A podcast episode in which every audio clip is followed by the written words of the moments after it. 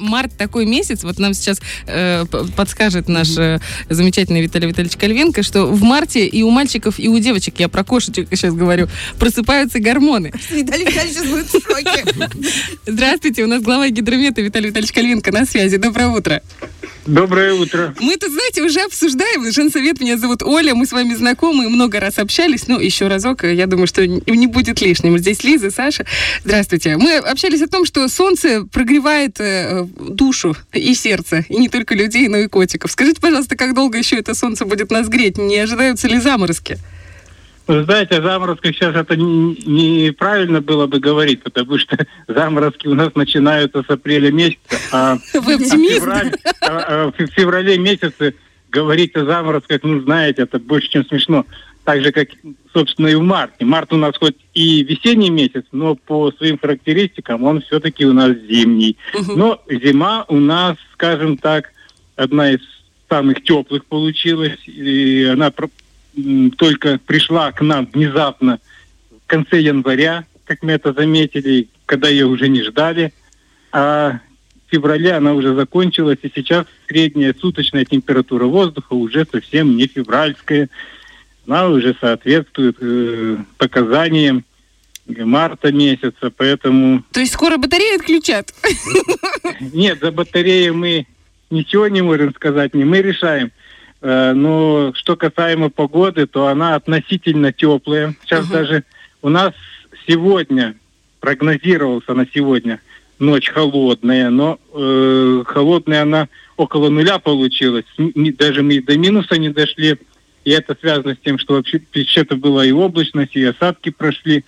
То есть такие факторы, которые сыграли, опять же, в пользу тепла. Мгм. Э, Но, как известно, в долгосрочном прогнозировании таких факторов более детальных мы не можем учесть. А в целом, конечно, это нас прикрыло, не было такого выхолаживания. И, собственно, вот даже сейчас получается, что зи- зима пробиться к нам не смогла. Пока И не смогла. Вот это, пока знаете, не смогла, да. И в ближайшее время она попытается еще раз пробиться на этой неделе Мгм. А в какие Э, примерно ори- дни? ориентировочно к в четверг, пятница. Ну, ну, про- как опять- выходные, как вот эти праздники. Так добрый вечер. зимы. Нет, так выходным там опять должно потеплеть. Поэтому у нас получается, что зи- зи- зима не может пробиться по одной причине, что два мощных циклона находятся. Один над Норвежским морем, Мгм. э, а второй на территории европейской части России. И он, они нам вместе э, прикрыли холод, который все-таки имеет место. И вот тот циклон, который над Россией, он будет закачивать очень зимнюю хорошую погоду, но не нам, а на территорию России до Харькова, Э, вот если говорить так. Поэтому к нам холод этот не пройдет. И вот как мы любим говорить, когда в Москве у нас э, похолодание, то оно и к нам придет. Да, вот да, да. опять это не сработает. То есть вот видите, схемы начинают меняться, жизнь ломается, и погоде тоже. Ну, вы знаете, вот когда э, дождик, а потом солнышко выглядывает, и когда все это происходит в феврале, может быть, к лучшему, э, что так ломается? Или, как вы считаете, это не очень хорошо сказывается на нашем Конечно, это все, знаете, не очень хорошо, потому что ложка дорога к обеду, и хотелось бы, конечно, чтобы февраль немножечко был зимний и со снегом. Почему со снегом, хотя я сам не люблю скользкую погоду, как говорится, в гололедице, но э, вот у нас, когда есть снежный покров, он, во-первых, прикрывает почву у нас, землю от э, холодов, от А вот зимой, этих да? колебаний, да, и дает питание. А у нас получается, что сейчас снега нет, и в Карпатах тоже его не так много, мало, ниже, ниже положенного. А это значит, что мы будем входить э, в режим посева опять при дефиците. У нас, получается, уже три года подряд засуха, да? Э, Ну, у нас засухи каждый... Вы знаете, две засухи, о которых стоит говорить, которые э, очень сильные. Это в 2020 году, мы ее помним, она была э, одной из самых, даже получается по многим показаниям, самая свирепая за все время инструментальных даже наблюдений. И прошлый год. Но прошлый год там она э, немножечко другая была, но тоже по своим последствиям оказалась очень серьезными последствиями. А так, чтобы через два года засухи сильные проявлялись. Это опять надо сказать, последний раз было в 46 году. Ничего есть, себе. Да, именно, именно вот интервал двухлетний. Обычно засухи имеют интервал 4 года, 8. Угу. Э, когда засуха повторяется через 4 года, то это уже как бы мы готовы. А вот чтобы двухлетний цикл сработал так же сильно, это вот впервые, можно сказать, 46 -го года. Ой, это как-то а, опасно звучит. А вообще, насколько эм, наш гидрометеорологический центр может предсказать погоду, вот знаете, как точно? Какой промежуток времени вы можете точно сказать? Допустим, ближайшие там 7 дней у нас будет так, так, так, и 100% все сбывается. А, и пролонгированный, опять же, насколько может быть точным прогноз?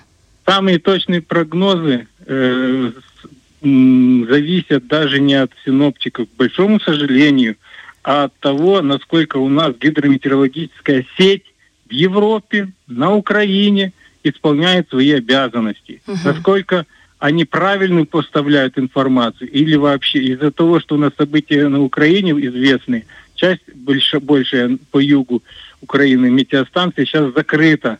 И вот выходы южных циклонов, э, вот это э, расчеты центров э, самих циклонов, Э, уже представляют большую погрешность. А для нас каждые 50 километров имеют очень большое значение. Потому что если бы сейчас ситуация немножечко развивалась по-другому, то мы могли бы быть даже в хорошем сейчас морозе. И условия на это есть. И, как вы, я уже упоминал, э, в, э, в России, в район Москвы, там Брянска, там сейчас придут хорошие холода. А у нас вот эти холода и не дойдут. И эти расчеты делаются только на основании фактической информации. От этого зависит и прогноз. Да, 2-5 дней, э, ну, самые точные, это, конечно, на следующий день они оправдываются у нас 90%. А туда дальше, там, конечно, погрешность уже будет больше, и долгосрочные прогнозы, где оправдываемость 60-70%, вообще даже сейчас считаются хорошими. Угу. Хотя, конечно, понятно, что тут уже на грани угадывания. Но такая нету, понимаете, расчетов таких точных нету в мире по долгосрочному прогнозированию. Мы это делаем на основании наших данных, и кое-что стало получаться. Но опять нужна сеть, база, которая э, фактическая информация, которая сейчас вот с Украины, к сожалению, Украина выпала. Угу. И это очень плохо, потому как оттуда процессы, когда развиваются, э, мы стали хуже контролировать, и расчеты э, получаются с меньшей погрешностью. Ну, а вот погрешностью. если учитывать все эти данные, как вы говорите, все это близко к предположениям, но тем не менее, какие предположения на весну? Реально, в апреле будут заморозки? Не, ну заморозки вам никто не скажет, это только шарлатаны за апрель. А так вообще, э, если говорить о точности, то она 1-3 дня это наиболее хорошая точность. А дальше, конечно, там 10 дней уже не такая. Ну, понятно. Мы как типичные женщины. Ну, ну скажите, а. ну, пожалуйста, ну, пожалуйста. Ну, сейчас на данный момент у нас, при, скажем так, э, осадки э, не будут выпадать в большом количестве, их будет очень мало. То есть основная фаза уже, можно сказать, почти прошла. Угу. Там, они будут на этой неделе, но не в умеренном ритме. Легенькие такие. Да, очень легкие, облегченные, так можно назвать. И большом, да, это лучше, чем ничего. А температура воздуха в среднем будет э, в самое холодное время около нуля, э, потом потеплеет к середине недели, там уже 0 плюс 5 ночью будет, а потом опять похолодает к нулю. Это в среднем. Сейчас так получается режим. Минусы почти уже там э, по северу только могут быть. То есть можно сказать, что весна пришла? Да? Ну, условно, да. Она э, у нас, знаете, у нас устойчивый переход на зиму, он, к сожалению, уже прошел, у нас уже весна идет. И, а вот дневное время уже до 15 у нас было температура ну, воздуха. Приятно и опять, очень. И на этой неделе опять мы 10 в районе 10-13 опять поднимемся. Угу. Э, Виталий Витальевич, огромное вам спасибо за хороший прогноз погоды. Я понимаю, что это может быть не очень хорошо для наших привычных температур или там каких, такие, какие должны быть, но, честно говоря, так солнца не хватало этой зимой. И то, что оно выглянуло, э, по- как минимум, оно увеличивает, повышает настроение. И я думаю, у каждого жителя республики. Будем надеяться, что у нас будет черешня, будет э, абрикосы в этом году, сливы ни в коем случае не померзнут. Мы очень хотим закатать компоты, варенье. Ну и, конечно, э, обе- обещаем с вами связаться. Не знаю, как для вас это звучит, как обещание или как угроза. Переживем. Связаться с вами Выходите, да, потому что чем лучше говорить чаще и меньше, но чтобы это было да, точнее, потому что ту информацию, которую сейчас можно рассчитать на месяц вперед, ее все равно забудут. Это точно. Вот, вот так и живем. Виталий Витальевич, огромное вам спасибо, что вышли с нами на связь. Хорошей вам короткой недели и с наступающим 23 И вас февраля. тоже всех благ и всего наилучшего, и хорошей погоды и вам, До и свидания. вашему дому. Да, Спасибо до большое. свидания. У нас на связи был глава гидромедцентра Виталий Витальевич Кальвенко. Фреш на первом.